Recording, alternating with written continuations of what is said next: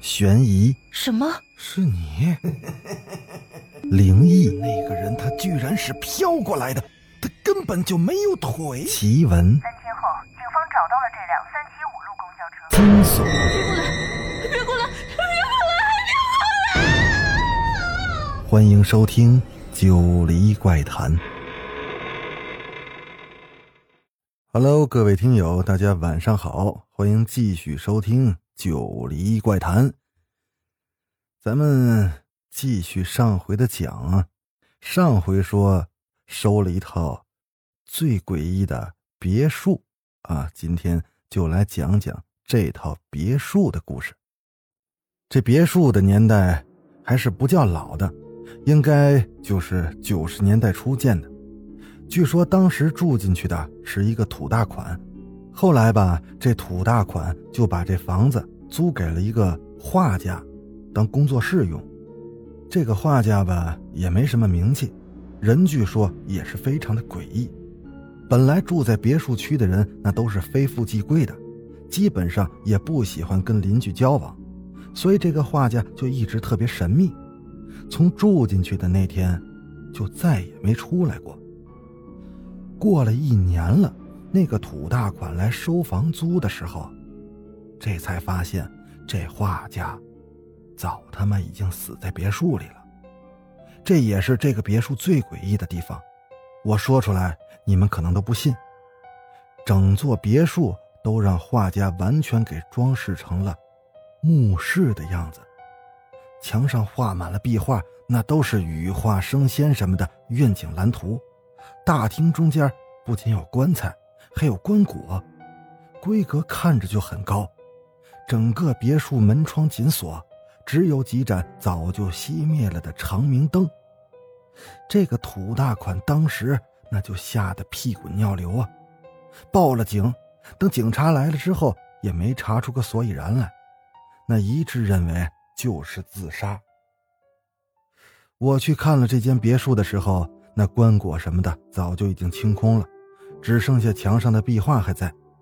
我特意叫我朋友一块去的，有钱大家赚嘛。况且如果没有他，我根本也没法做这个买凶宅的行当。土大款似乎对那个别墅很是忌惮，只约了个地方，把钥匙交给我，让我自己进去看房。不用说呀，凶宅都有一个共同之处。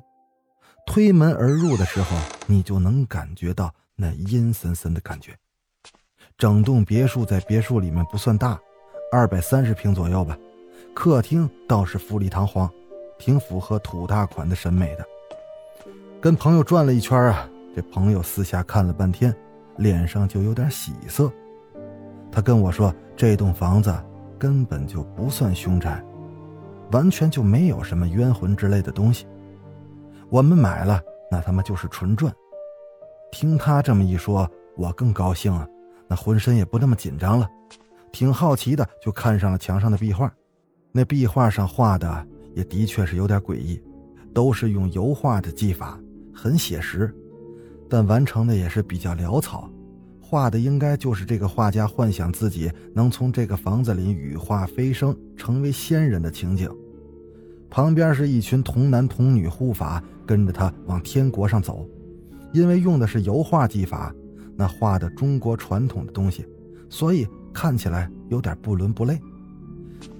我大概看了这么几张吧，就觉得有点不对劲儿，因为他这画里面画的飞升的这个人，是个女人。这不是头发长短的问题，虽然很多画家的头发也不短吧，但因为这画很写实。这女人的身材还挺不错的，虽然觉得很奇怪，但我当时其实也没细想，谁知道这个画家到底想表达什么意思呢？我只是赚我的钱而已，跟朋友简单的交涉了下，就打算下午就跟那个土大款签合同。合同签的很顺利，价格呢也在我们预想的范围之内。这套别墅当时应该值个百十来万吧，可我们只用了十来万。就拿下了，而且双方都认为自己获利了。土大款不仅解决了一块心病，还拿到了钱。我们呢，也算捡了个大漏，所以都很高兴。后来跟朋友吃饭喝酒非常尽兴，这咱不提。接下来呢，就是这套房子的用途问题。我倒是喜欢这套别墅，虽然是比较老旧，但起码那也是别墅啊。对于出身穷苦的我来说呀，这辈子能住进别墅，那简直都是不敢想的事儿。所以我就希望能重新装修一下，留着我自己住。朋友呢也没反对，只是跟我说呀，这房子虽然没有什么鬼神，不过好像风水上有点说头。不过他也不是特别懂，我们得找个懂风水的人给好好看看。谁知道只隔了一天啊，还没找到风水大师呢。那个土大款，就找到我俩，说要把这别墅买回去。我其实倒是很乐意这样，只要他价钱合适，让我赚上一笔，这不等于白捡吗？谈了谈价格，土大款决定出到二十万。我寻思着这挣个不到十万也差不多了，就松口答应了。不过我倒是很好奇，刚卖给我们的房子，这怎么就要买回去呢？晚上我就跟朋友合计了一下，觉得这里面肯定有猫腻儿，就决定把合同缓一缓再签。先从侧面打听打听，这他妈到底怎么回事在附近的麻将馆、茶馆的什么地方都问了问，这我们才知道，当初死的不是只有一个画家，还有画家当时正在画的一个裸体的模特，也和画家死在了一个棺材里。这样一来，倒是跟壁画上那女人对上了。可是，你说这土大款，为什么对我们说，就死了一个人呢？难道他不知道？这显然不可能。况且已经是凶宅了，他说死一个还是死一群，没什么太大区别。显然，如果他说谎了，那原因肯定不是这个。我这好奇心啊，又被勾起来了。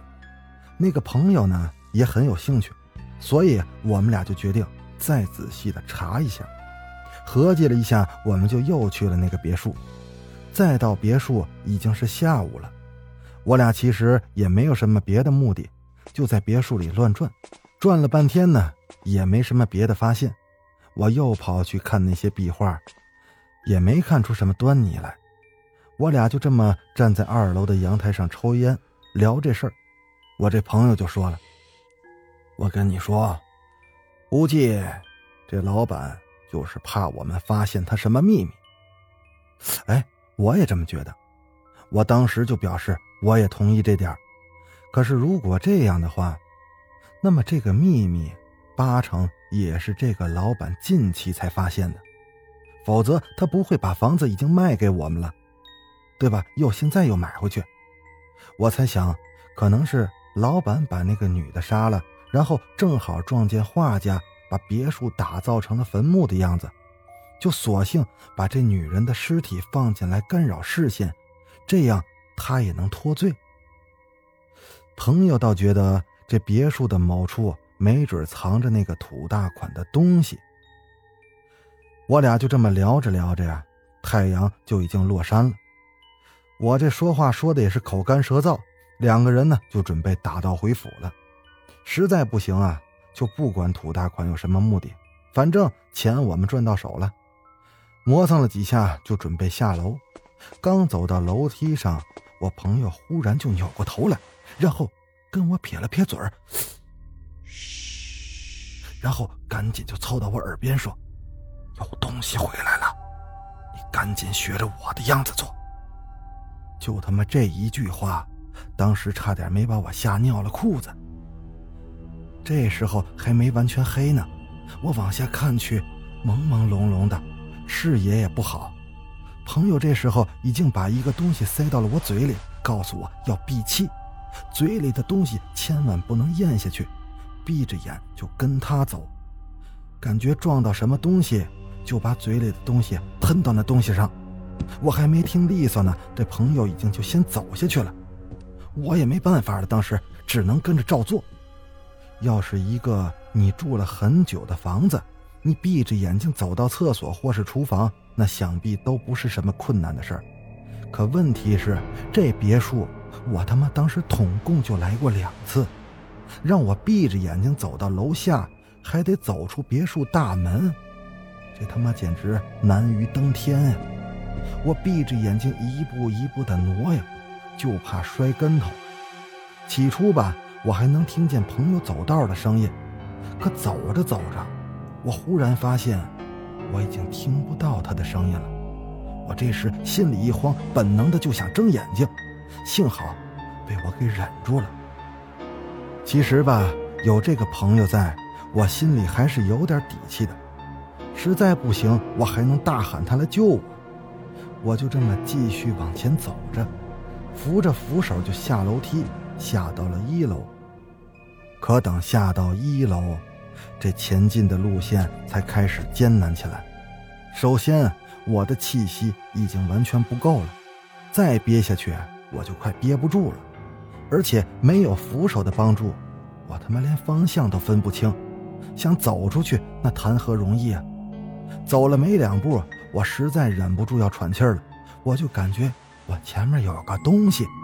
相信很多人都有过这样的感觉，即使你闭着眼睛，你也能感觉到在离你面部很近的地方有没有东西。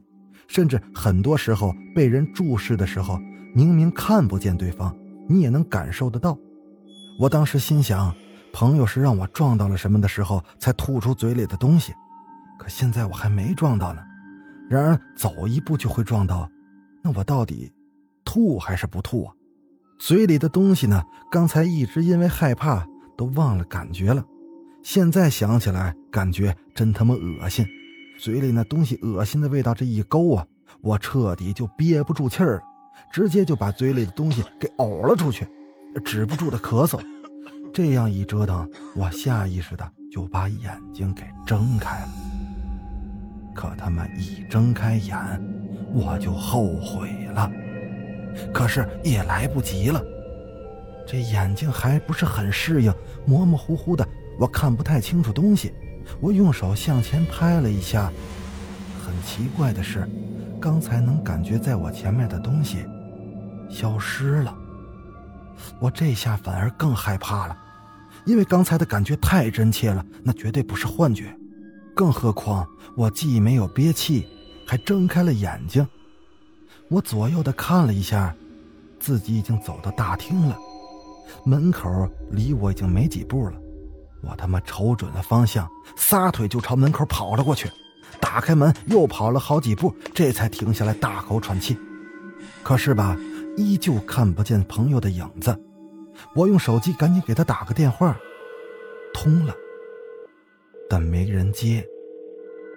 又等了小十分钟吧，我这才看见朋友从门里缓缓地挪了出来。出了大门，他睁开眼睛，看见我正在看他，他把嘴里的东西吐出来，也是一阵的干呕。我呀，真后悔没带瓶水过来。看见他干呕吧，我他妈也想吐。朋友问我怎么比他还先出来的，我也挺不解的呀。刚才明明是走着走着他就没动静了，按理说应该是他走在我前面才对呀。可能是我刚才因为睁开眼跑出来的，所以快。接下来我就问朋友，他说有东西回来了，到底是什么东西？是鬼吗？还是什么冤魂一类的？朋友沉思了一下，就说好像是。这下我他妈心里更没底了。因为他看起来都像是很不安的样子。我寻思着，也他妈别管是什么了，直接就赶紧二十万卖回去吧。这趟浑水我他妈不想趟了。回去的路上，我问朋友：“你给我嘴里塞的什么呀？真他妈恶心！”朋友说：“这是羊粪球，含在嘴里，据说可以把筋脉震动给平静下来。”而且喷出去有很强的驱邪的作用，闭气呢是为了减少阳气往外散，防止被不干净的东西侵体；闭上眼睛呢是给那个东西尊重，你不看它吧，它就不过来招惹你。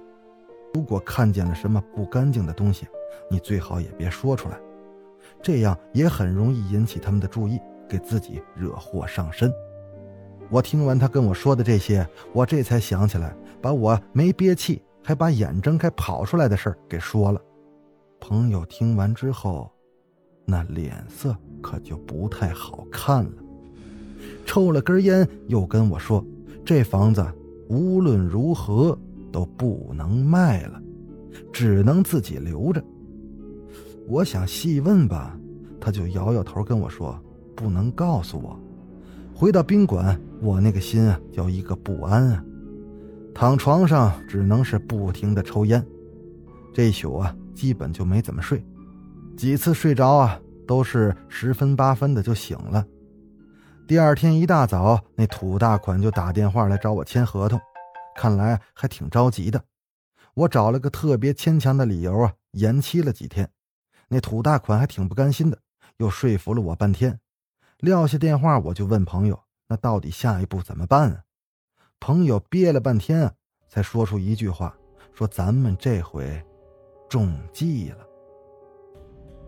听朋友这么一说，我心也跟着慌了。如果要是合同上有什么漏洞，我们被坑点钱也就算了，但听他这语气，想必比我想象中的……还要麻烦些，我连忙就问朋友到底中什么计了。朋友想了半天，才说：“哎，我跟你说，这古代的墓葬规模那都是有一定规范的。